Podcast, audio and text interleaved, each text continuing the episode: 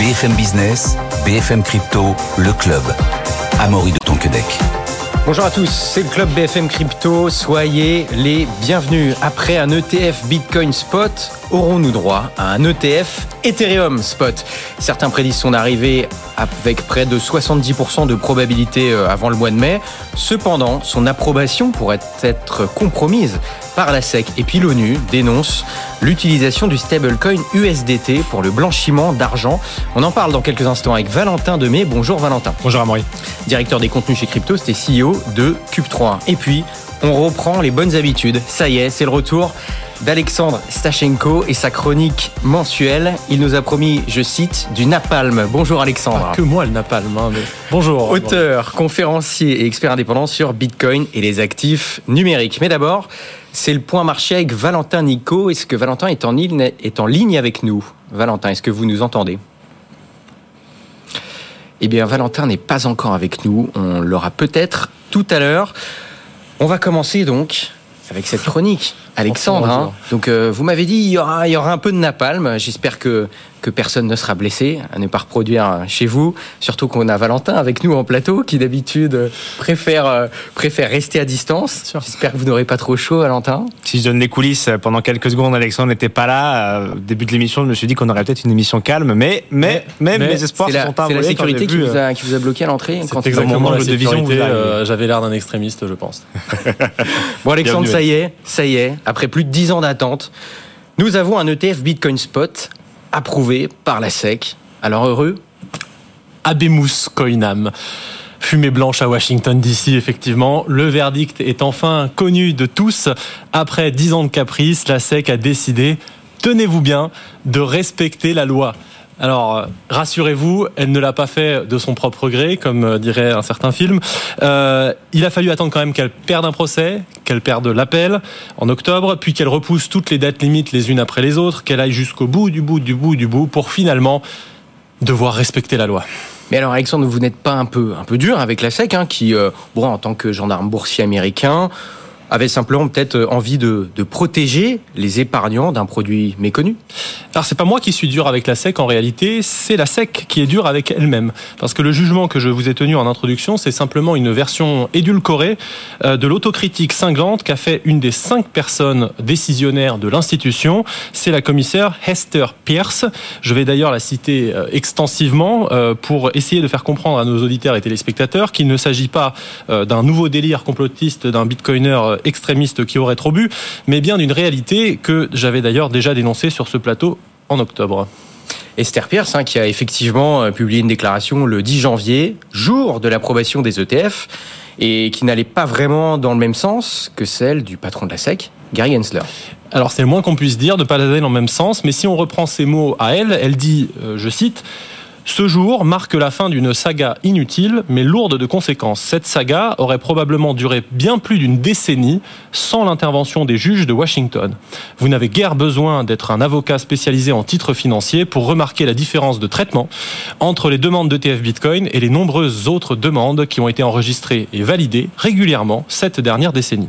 Jusqu'à ce qu'une cour de justice nous rappelle que notre rejet inexpliqué n'est pas à la hauteur d'un processus de décision raisonné standard, nous avons persisté à rejeter un Bitcoin spot ETP. Nous avons gaspillé une décennie d'opportunités d'effectuer notre travail. Nous avons refusé d'appliquer nos propres standards jusqu'à ce qu'un tribunal dénonce notre bluff. Fin de citation. Donc la déclaration au napalm, elle vient même pas de moi. Euh, on rappelle qu'on parle justement pas ici de Jean-Michel du PMU avec quelques rosés dans le nez qui hurleraient nous sachons. On parle d'une personne qui a été dans le cœur de l'appareil réglementaire décisionnaire relatif à ces ETF et qui plus est du côté du régulateur. Et cette personne nous dit que le processus de décision, il a été injuste, inexplicable, qu'il n'a pas respecté les standards, que c'était du bluff et qu'il aurait pu durer bien plus longtemps si la justice ne s'en était pas mêlée pour mettre fin à la mascarade. Effectivement, ce sont des déclarations importantes, mais certains vous diront que bah, tout cela est derrière nous et qu'il faut, qu'il faut aller de l'avant. Non, non, tout cela n'est pas derrière nous. J'en veux pour preuve que Gary Gensler persiste et signe, puisque euh, dans, dans l'illégalité, je dirais même, le jour même de l'approbation, dans sa déclaration, après avoir lui-même rappelé que, un, une cour de justice lui a donné tort, et deux, la SEC est mérite neutrale, c'est-à-dire qu'elle ne s'intéresse pas aux sous-jacents, elle n'a pas à exprimer d'opinion sur les sous-jacents, eh bien, il persiste et signe, je disais donc en concluant par, je cite, bien que nous soyons mérite neutral, bah, il le dit quand même, hein, je noterai que les actifs sous-jacents des ETP adossés aux métaux précieux ont des utilités commerciales et industrielles, tandis que Bitcoin est principalement un actif financier spéculatif, volatile, également utilisé pour financer des activités illicites, incluant les rançongiciels, le blanchiment d'argent, l'évasion de sanctions, le financement du terrorisme. Fin de citation. En plus d'être faux, euh, on a connu plus neutre comme neutralité. Ce qu'il fait, c'est une sortie de route hors de son mandat. Il émet une opinion qu'il n'a pas le droit de faire. Il rappelle l'interdiction lui-même dans le même texte. Donc c'est absolument fou. Les conséquences de ces dérives, elles sont euh, graves. Et donc non, c'est pas derrière nous. Qu'est-ce qu'on fait maintenant le, Selon vous, le, le, patron de la SEC devrait, devrait tout simplement démissionner soit euh, démissionner, soit se faire démissionner. Ça, c'est pas à moi de, de, décider. Mais oui, il n'a plus aucune légitimité à s'exprimer. Il fait du mal à l'institution, il fait du mal aux Américains. Et encore une fois, je vais me protéger. C'est pas moi qui le dis, c'est toujours la commissaire, euh, la commissaire pardon, Hester Pierce, qui rappelle que l'approbation des ETF n'a pas annulé les dommages causés par ce traitement inéquitable des produits Bitcoin. Mais quels sont donc alors les, les dommages euh, causés hein, par la façon dont la SEC à traiter les ETF euh, Bitcoin Alors, selon cette même commissaire, ils sont au nombre de cinq. Premièrement, dit-elle, je cite, Notre traitement capricieux et arbitraire continuera d'endommager notre réputation bien au-delà des cryptos. Et la confiance amoindrie de la part du public contribuera à entraver notre capacité à réguler les marchés de manière efficace. Donc, un. Deux, notre attention disproportionnée sur ces dossiers a détourné d'autres missions critiques des ressources humaines et financières limitées. Sur dix ans, probablement des dizaines de millions de dollars sont allés vers le blocage de ces dossiers. Troisièmement, nos actions ont brouillé la compréhension des gens sur le rôle de la SEC. Le Congrès ne nous a pas autorisé à dire aux gens si un investissement est bon pour eux, mais nous avons abusé de procédures administratives pour empêcher le public d'avoir accès à des investissements que nous n'aimions pas. Quatrièmement, en ne respectant pas nos standards et nos processus, nous avons nous-mêmes créé une frénésie artificielle autour d'eux. Si ces produits étaient arrivés sur le marché de la même façon que les autres produits, nous aurions évité cette atmosphère de cirque dans laquelle nous nous trouvons actuellement. Et enfin, cinquièmement, nous avons exclu euh, une génération d'innovateurs de notre secteur. Notre approche déraisonnable a démontré que les préjugés réglementaires à l'encontre de nouveaux produits et services peuvent nous amener à contourner la loi et à retarder de manière déraisonnable les lancements de produits. Bon, récapitulons. Selon certains, il y a euh, une réputation ternie, une régulation moins efficace, de l'argent jeté par la, par la fenêtre, par dizaines de millions, une défiance envers euh, les institutions et l'autorité publique en général, la création de, de bulles, de frénésie artificielle, un retard industriel et économique, et un contournement de la loi. C'est dense, Alexandre. Oui, c'est très dense comme euh, package, mais le, le ça, la, la, commissaire, elle rappelle de son côté qu'elle n'a pas, euh, elle n'exprime pas d'opinion sur Bitcoin. En fait, elle n'a pas exprimé d'opinion sur Bitcoin, et de toute façon, son opinion en tant que régulateur n'a aucun sens pour les marchés. Elle, elle se réjouit simplement que les Américains ont accès euh, et peuvent exprimer eux-mêmes leur opinion sur ces produits-là. Et qu'en est-il Bon, les, donc les Américains peuvent décider, les, et les Européens alors dans ce cas? Euh, bah, Ça dépend. Euh, chez nos voisins suisses, la bataille est en cours. L'équivalent de la SEC, la FINMA, est aussi actuellement en procès pour traitement inéquitable des acteurs crypto. Décision unilatérale, contournement des procédures habituelles d'application des règles, consultation fictive, introduction sans justification de règles inapplicables et coûteuses euh, qui sont exclusivement sur les cryptos. Et maintenant que l'industrie crypto euh, suisse fait un procès à la FINMA, qu'est-ce qu'elle fait? Elle joue le même jeu que la SEC, retarder les réunions, demander des délais, dire qu'elle est surchargée de travail, etc. etc. Et évidemment, au dernier moment, à chaque fois, se conformer aux demandes de l'industrie afin de ne pas être jugé hors la loi. Une première bataille a été gagnée il y a quelques mois, mais le procès continue et on souhaite du courage à Alexis Roussel qui mène la bataille en Suisse. Et en ce qui concerne euh, la France, Alexandre, la, la bataille est perdue? Ah non, pour la France, la bataille n'est pas perdue il n'y a pas de bataille, c'est complètement différent. Et oui, comment voulez-vous avoir une industrie en mesure de faire un procès ou un bras de fer avec le régulateur lorsque ce régulateur est d'une part capturé par le concurrent et d'autre part que ce concurrent est un cartel qui a le droit de vie ou de mort sur les entreprises via le monopole du compte bancaire Bah c'est simple, on ne peut pas. Et oui, on ne peut pas perdre un procès s'il n'y a pas de plaignant. En réalité, le plaignant, à défaut de l'industrie crypto, il devrait être l'État français puisqu'il perd en souveraineté, en compétitivité, en emploi et en influence. Mais il ne peut plus se plaindre. Le secteur bancaire est devenu trop gros, trop concentré, trop systémique. Si l'État essaye de sévir, le chantage à l'emploi reprendra de plus belle. De manière générale, c'est une tendance de fond que je dénonçais déjà en octobre et que je dénonce à nouveau ici. Le politique a abdiqué le contrôle de l'action et des mandats des gendarmes boursiers. Ces autorités indépendantes ont largement outrepassé leurs fonctions dans la plupart de ces pays, profitant de trois phénomènes simultanés. La complexification, qui fait peur aux politiques et l'empêche de contrôler. La faiblesse et la couardise de ces mêmes politiques qui ne peuvent pas prendre le risque de s'opposer à plus de, régulation sans perdre des voix.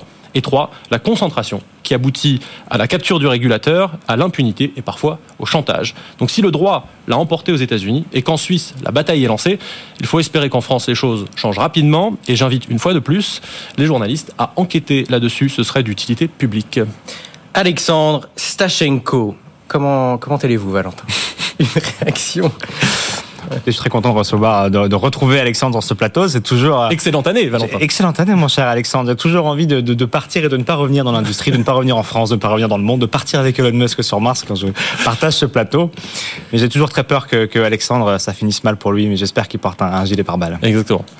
Tous les jours. À ce point, à ce point. Tous les jours. Non, mais effectivement, je sais que c'est des positions euh, qui sont toujours compliquées et intéressantes à défendre. Les choses bougent, Alexandre. Les choses bougent, ça bouge toujours. Mais Alexandre, c'est un vieux de la vieille dans l'industrie de la crypto. Alors vous savez, il est toujours un peu biaisé, il est toujours un peu négatif. Non, non, non. Quand on a, voilà, quand on a, j'ai l'impression que plus on a d'ancienneté, plus on est négatif. J'espère que plus on vieillit, plus on devient conservateur, c'est ça Non, non, c'est un point intéressant qu'il fait. Est-ce que c'est une question de lenteur ou est-ce que c'est une question systémique de blocage? Ben, il suffit de prendre un peu de recul quand on regarde l'industrie fintech en France. Hein. On est euh, euh, le prix du mégaoctet le moins cher d'Europe on a les plus grandes banques européennes, on a inventé la carte à puce, on a euh, des très bons services Internet. C'est bizarre, dans les fintech, on est derrière la Roumanie au classement.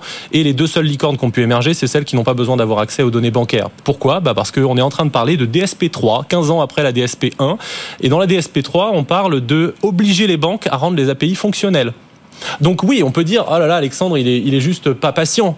Mais c'est sûr que quand vous avez une industrie qui ne peut pas se développer pendant 15 ans, bah, le résultat, c'est que les Français sont chez Square et Robinhood, ils sont pas chez les fintech françaises. Donc on peut dire, Alexandre, calme-toi, ça va s'arranger, ça va rentrer dans le, dans le rang. Mais ma prédiction depuis des années, c'est que le marché mature en France des cryptos, ce sera des filiales de groupes étrangers et des banques françaises. Mais les fintech locales vont avoir beaucoup de mal à émerger, il y en aura peut-être quelques-unes, mais elles auront du mal à concurrencer la compétition.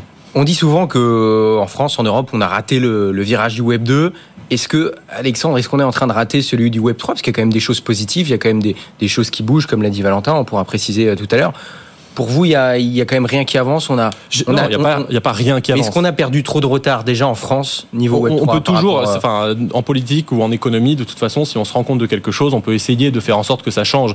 Euh, il y a certaines choses qui sont euh, mauvaises, qui sont terribles. Je parlais de la de l'autoconservation en France, enfin en Europe. Maintenant, c'est déjà voté que ça va être quasiment impossible euh, dès que Mika sera en vigueur de faire de l'autoconservation. Je trouve que c'est terrible d'un point de vue des droits fondamentaux.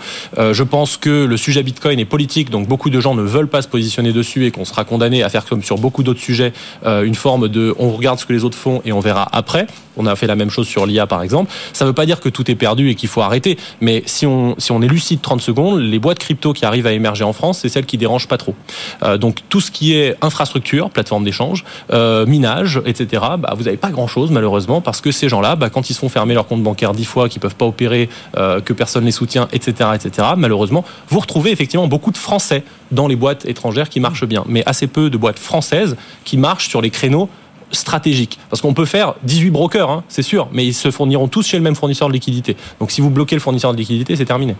Alexandre, vous avez, enfin, vous êtes tous les deux au bord de la danne, en tout cas. Non, je ne suis plus une personne morale. non, vous n'y êtes euh, plus. Mais par contre, vous avez participé à la création de moralité. J'ai plus de moralité, exactement. mais oui. Valentin a une moralité maintenant. Valentin exactement. Avant, il n'en avait pas. J'ai récupéré la sienne. C'est une passation très très précise. belle passation. Voilà, Valentin au, bord de la danne, notamment à l'association qui, qui représente les acteurs du Web 3 en France et en Europe il y a quand même un travail qui est fait, notamment euh, est-ce que en ce qui concerne le minage et les, et les plateformes d'échange, Valentin, ça bouge quand même en France? Il y a, des choses qui qui avancent pour que ces acteurs puissent se développer dans, notre pays? Non, effectivement, ça fait partie des sujets les plus compliqués, mais je, tiens quand même à, préciser le, choix de certaines entités bancaires. On pense très vite à Delubac quand on pense à ça, qui est une banque euh, indépendante qui est euh, très connu dans l'écosystème euh, des cryptos, puisque effectivement, on en parlait euh, très rapidement hier. Euh, toutes les banques traditionnelles ont fermé les quand ils ont appris que leurs clients avaient des cryptos, les comptes bancaires des clients. De Lubac s'est positionné contre cet écosystème et a pris une position assez forte. Et aujourd'hui, l'une des banques et on les salue, Web3 crypto, on les salue. Heureusement qu'ils sont là, ils le font très bien. Et ça, effectivement, il y a cinq ans, on n'attendait pas, on n'avait pas ça. Et c'est vrai, par contre, celle où je rejoins Alexandre, c'est que mais c'est le cas partout. Je pense que tu l'as vu également euh, à KPMG, c'est que c'est euh, propre à des initiatives personnelles de gens qui ont effectivement compris un nouveau système, qui ont envie d'un nouveau souffle et qui impulsent ça à l'ensemble de l'équipe. Et c'est pas une réflexion encore trop globale des conseils d'administration qui vont prendre position et qui vont faire des investissements stratégiques. C'est encore assez timide de ce point de vue-là. Mais cette timidité, si on la compare à des pays comme les États-Unis, on en parlait la semaine dernière. Je reviens du CES de Las Vegas. Il y a une bonne partie du CES de Las Vegas. Excusez-moi, c'est le Futuroscope. Donc, Ah oui, oui, non, mais c'est c'est généralisé. Donc euh, c'est pas propre que à la France. Nous sommes bien d'accord. Il y a certaines belles innovations, mais en même temps c'est un salon qui a lieu tous les ans, donc on peut pas avoir des innovations stratégiques tous les ans. Euh, c'est des temps un peu longs. Moi je pense que effectivement les choses ont été mises en place et la réglementation, on aime, on n'aime pas, mais elle permet d'avoir ce cadre clair. Et je sais qu'on se rejoint sur ce point-là. Euh, et pour ce, pour le coup, la France n'est pas absurde. Maintenant, c'est ce que je dis souvent. Trop on n'a pas été trop mauvais pendant 3 à 5 ans. Le but, c'est pas d'être bon pendant les 3 à 5 ans ou pas trop mauvais, c'est d'être le meilleur pendant 30 ans. Effectivement, on peut avoir des doutes sur les promesses qui seraient issues des, euh, derniers mois de discussion avec euh, les pouvoirs publics. Voyons où ça nous mène. Mais je trouve que le terreau est pas trop euh, mal fait, qu'il est plutôt fertile. Mais c'est sûr et certain qu'il y a des points sur lesquels nous sommes en retard sur d'autres pays. Mais je pense que c'est sociétal, nous sommes bien d'accord, et que ça peut bouger assez vite. C'était le renouveau de ce qu'on attendait un petit peu avec l'écosystème du Web3. Et il y a certaines boîtes qui sont intéressantes. Mais c'est vrai que c'est des secteurs un petit peu particuliers, ceux dont euh, tu parles là, Alexandre. Le minage, euh, c'est vrai. euh, Salut Sébastien Gouspiou, que vous recevez assez souvent sur ce plateau, qui a toujours eu du mal à expliquer. Mais il le fait très bien ailleurs. Et c'est ça aussi la capacité à bouger et la mondialisation, comme on très l'appelle. bien ailleurs, alors même que certaines boîtes françaises ont pris des positions politiques quand ce serait le bitcoin et l'électricité serait leur seule synergie avec le monde crypto, ce qui est un peu dommage. Et le Web 3 va, va changer le monde. En tout cas, Valentin Demey partout veut changer le monde. C'est ce qui a marqué sur son sur son pull. Vous aujourd'hui. avez lire, vous avez des, Pour des ceux- bons yeux, mon cher. Voilà, absolument, absolument. Pour ceux qui nous suivent euh, en télé, euh, on va retourner à l'échelle euh, globale mondiale. Euh, c'est sorti, il y a une étude, voilà, un document qui est sorti en tout cas ce lundi. C'est l'ONU qui dénonce l'utilisation de l'USDT, donc qui est un stablecoin, pour le blanchiment d'argent. Euh, que se passe-t-il, Valentin? Et alors, qu'est-ce que vous auriez répondu à ça, mon cher Alexandre? Euh, foutaise euh, Non, je le relance. Je là. Non mais il faut quand même noter l'hypocrisie. on- n'a pas le temps pour une double Certaines chronique. branches de l'ONU Mais- acceptent quand même les dons en USDT, donc bon, c'est Non, alors effectivement, Pardon, l'USDT Alexandre, vous, vous avez dit quoi? Bah, certaines branches de l'ONU acceptent les dons en USDT, donc c'est marrant de voir le décalage. Voilà. L'USDT, on le connaît assez bien sur ce plateau puisqu'on en parle suffisamment. C'est ce fameux stablecoin qui suit le cours du dollar et, qui est donc un stablecoin qui représente à peu près 80-90 milliards de dollars de valorisation aujourd'hui. Et effectivement, un rapport de l'ONU de début de semaine pointe de nouveau du doigt quelque chose pour lequel l'écosystème crypto est pour le coup très très connu euh, parmi ses détracteurs, même si on le verra, c'est pas forcément la réalité. C'est donc de, blanchir de l'argent et surtout qu'il y a une recrudescence de blanchiment d'argent ou d'escroquerie euh, dans le dans l'Asie, euh, plutôt en Asie pour le coup. Et, c'est ce que pointe ce rapport de, l'ONU qui nous dit que entre septembre 2022 et septembre 2023, 17 milliards de, dollars d'USDT ont servi à des activités illicites, mais qui rappellent dans le même temps, ou en tout cas pour ceux qui veulent chercher, regarderont un peu plus profondément que effectivement l'USDT c'est centralisé. Ça veut dire quoi? Ça veut dire que son émetteur Tether, qui est une entreprise américaine, tiens donc, Tiens donc. Permet de euh, geler les fonds. Et ils ont gelé 1200 adresses euh, ces dernières années. Ça veut dire que si, vous, si on repère qu'il y a une activité illicite et que euh, une autorité euh, euh, demande à geler les fonds, en l'occurrence, il n'y a pas si longtemps que ça, c'était une autorité singapourienne, on peut bloquer vos USDT, ils ne valent plus rien. À l'inverse du Bitcoin, où effectivement personne ne peut intervenir Bah, sur le Ça devrait leur plaire pour le pour le rendre euh, à zéro. Oui, exactement. Mais du coup, c'est comme ça qu'ils arrivent à faire les comptes et à dire qu'ils en ont. Il y avait 17 milliards de dollars qui servaient à blanchir de l'argent. Ce qu'il faut préciser, c'est ce que je disais du coup euh, en introduction, c'est que d'un côté, un, on peut tracer, et c'est le la réponse à beaucoup de gens qui disent que c'est euh, anonyme et on répond souvent c'est pseudonyme et encore pseudonyme ça convient pas à beaucoup mais en tout cas on peut tracer les flux dans euh, l'écosystème blockchain et la crypto donc on a gelé beaucoup d'adresses et donc on sait combien ça représente d'après Chain Analysis qui est donc encore une fois cette grande euh, euh, tiens non Entreprise. entreprise Américaine, je crois. américaine bien qui a été financée par les autorités euh, locales en On Amérique citer son concurrent elliptique qui est euh, américain, je crois aussi. euh, je- Euh, Bon, on on répétera a en fois, on France, on a en France, non, mais, mais, Au Luxembourg. euh, qui Pierre, était- est, Pierre est français. qui merci, qui est effectivement français, qui est très intéressant et qui fait à peu près la même chose. Mais en tout cas, ce dont on a la, la certitude, c'est que d'après le rapport, ça représente 0,15% de toutes les transactions qui sont illicites, qui servent à blanchir de l'argent ou à faire d'autres activités pas très orthodoxes, alors que nous disait il y a quelques il y a quelques années, puisque c'est un rapport en tout cas que j'ai sous les yeux qui date de 2009, donc c'est pas très récent. Américain, 2009, non pardon. et qui effectivement nous montre que voilà, il y a 2000 milliards de dollars de monnaie fiduciaire qui servent chaque année à blanchir de l'argent à faire des activités illicites. Ça représente 2,3 à 5,5 PIB mondial. C'est pas tout à fait les mêmes ordres de grandeur ni même les mêmes données, mais ça donne une indication quand même qu'on ne cherchait pas au bon endroit. C'était votre chronique de la fois dernière d'ailleurs. Il me semble, oui, je crois. Donc là, ça veut dire qu'après, on parlera de prochain passage d'Alexandre, on parlera de la SEC dans un mois. On, verra. les sujets de. Peut-être qu'il y aura eu une démission. Euh. Non, mais par contre, dans le, sujet, enfin pour faire une connexion avec mon sujet, je parlais de la FINMA en Suisse. Euh, c'est assez drôle parce que par exemple. La, la FINMA, Alexandre. Pardon? La FINMA. La FINMA, c'est l'autorité des marchés financiers suisses. Donc c'est eux. Enfin, c'est organisé un peu de manière différente, mais je rentre pas dans le détail. Mais en gros, c'est l'AMF, pour faire très simple. Et en gros, euh, leur procès contre l'industrie crypto, une part de, de pourquoi l'industrie fait procès, c'est qu'ils ont fait un risque donc une évaluation de risque nationale en 2018, pour savoir s'il y avait du blanchiment dans la crypto. Le rapport commence par la phrase suivante Nous n'avons trouvé aucun cas de financement de terrorisme en mm. Suisse. La suite, c'est du coup, par nature, nous considérons les cryptos comme étant au risque.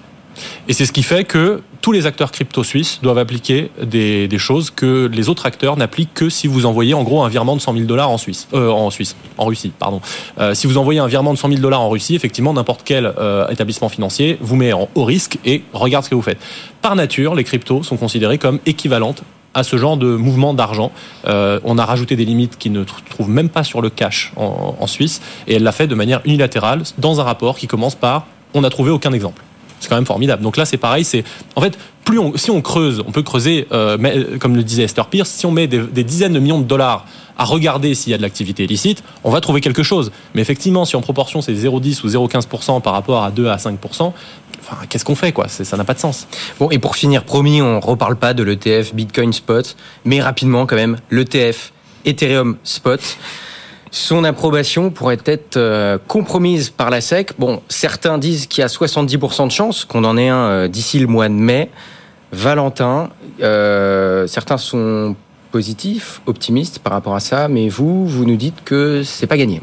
Alors, c'est pas moi qui le dis, effectivement, c'est plusieurs analystes qui s'interrogent sur la capacité de lister un Ethereum ETF e spot donc ça, ça va nous tenir six mois, ça encore, parce que ça nous tient depuis, janvier, depuis juin dernier pour J'ai eu peur que ce soit repoussé à mars déjà, le Bitcoin. et là, je me suis dit, mais c'est bien, c'est notre fil rouge. C'est notre fil rouge, il faut bien tenir l'actualité. Euh, Heureusement qu'on a Alexandre qui vient, qui vient sortir Il faudrait qu'il revienne plus souvent si c'est vite listé cet ETF. Mais il y a une vraie question. Ah, donc c'est Larry Fink qui de, de, nouveau a remis euh, les pieds dans le plat, qui est le PDG euh, de BlackRock, qui nous disait son intérêt pour, qui est américain, oh, Canada, qui nous disait son intérêt pour l'ETF Bitcoin, pour l'ETF euh, Ethereum Spot. On va y arriver, on a été trop habitués, c'est ce raccourci de langage. Là, il y, a une, il y a une thématique très intéressante pour lui qui est tout ce qui touche à la tokenisation. Donc ça, on en a beaucoup parlé aussi sur ce plateau. Donc tout ce qui est tokenisation d'actifs réels, tout ce qui est tokenisation. Et pour lui, tout va être tout va être tokenisé. Voilà, effectivement, c'est la suite. Euh, des, c'est comme la, même révolution que les ETF il y a quelques années qui devrait arriver dans les prochaines années. Donc il mise beaucoup dessus et donc il mise beaucoup sur Ethereum qui permet de faire une grande partie de cette tokenisation, euh, cet ordinateur mondial décentralisé, si on veut faire très simple pour Ethereum. Mais on en parle suffisamment sur ce plateau. La vraie question, c'est plutôt la nature d'Ethereum. Autant sur Bitcoin, tout le monde était d'accord pour la qualification de Bitcoin en matière première. Donc on a pu faire un listing sans trop de problème, mis à part ce qui a été annoncé par Alexandre tout à l'heure. Commodities ou securities. Effectivement. Et là, le débat est ouvert pour Pour Ethereum, c'est toujours le même problème, c'est savoir effectivement dans quelle catégorie on est. Est-ce que c'est plutôt une valeur mobilière ou est-ce que c'est plutôt une commodities? Et là, le débat reste ouvert, on ne sait toujours pas. Et c'est ça qui pourrait poser problème si jamais elle est qualifiée d'un côté ou de l'autre. Si elle est qualifiée comme Bitcoin, alors ça devrait résoudre cette partie du problème. Il y en aura peut-être d'autres d'ici là. Par contre, si elle est qualifiée euh, comme valeur mobilière, comme securities, alors là, ça sera plus compliqué de faire un ETF euh, il y avait Ethereum très prochain. Un indice il y a quelques années, je crois, c'était bah, justement Gary Gensler qui avait dit que il y avait Bitcoin, c'était une commodity. Dans le reste, Ethereum était suffisamment décentralisé pour que le débat ait lieu. Euh, commentaire qu'il ne faisait pas sur toutes les autres. Donc en fait, Ethereum est vraiment sur le fil du rasoir. Il essaye de sous-entendre que c'est quand même par nature une security, mais que ça atteint un niveau de décentralisation, décentralisation qui fait son irruption dans la régulation. C'était quand ça C'était il y a plusieurs, plusieurs années, je Et est-ce que le passage de Ethereum euh, au proof of stake peut remettre en question ça?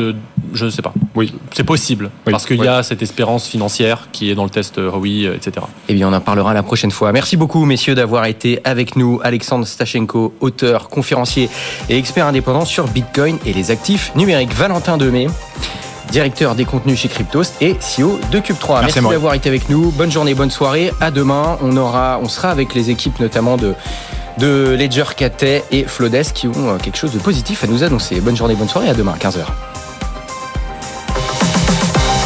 BFM Business, BFM Crypto, le club.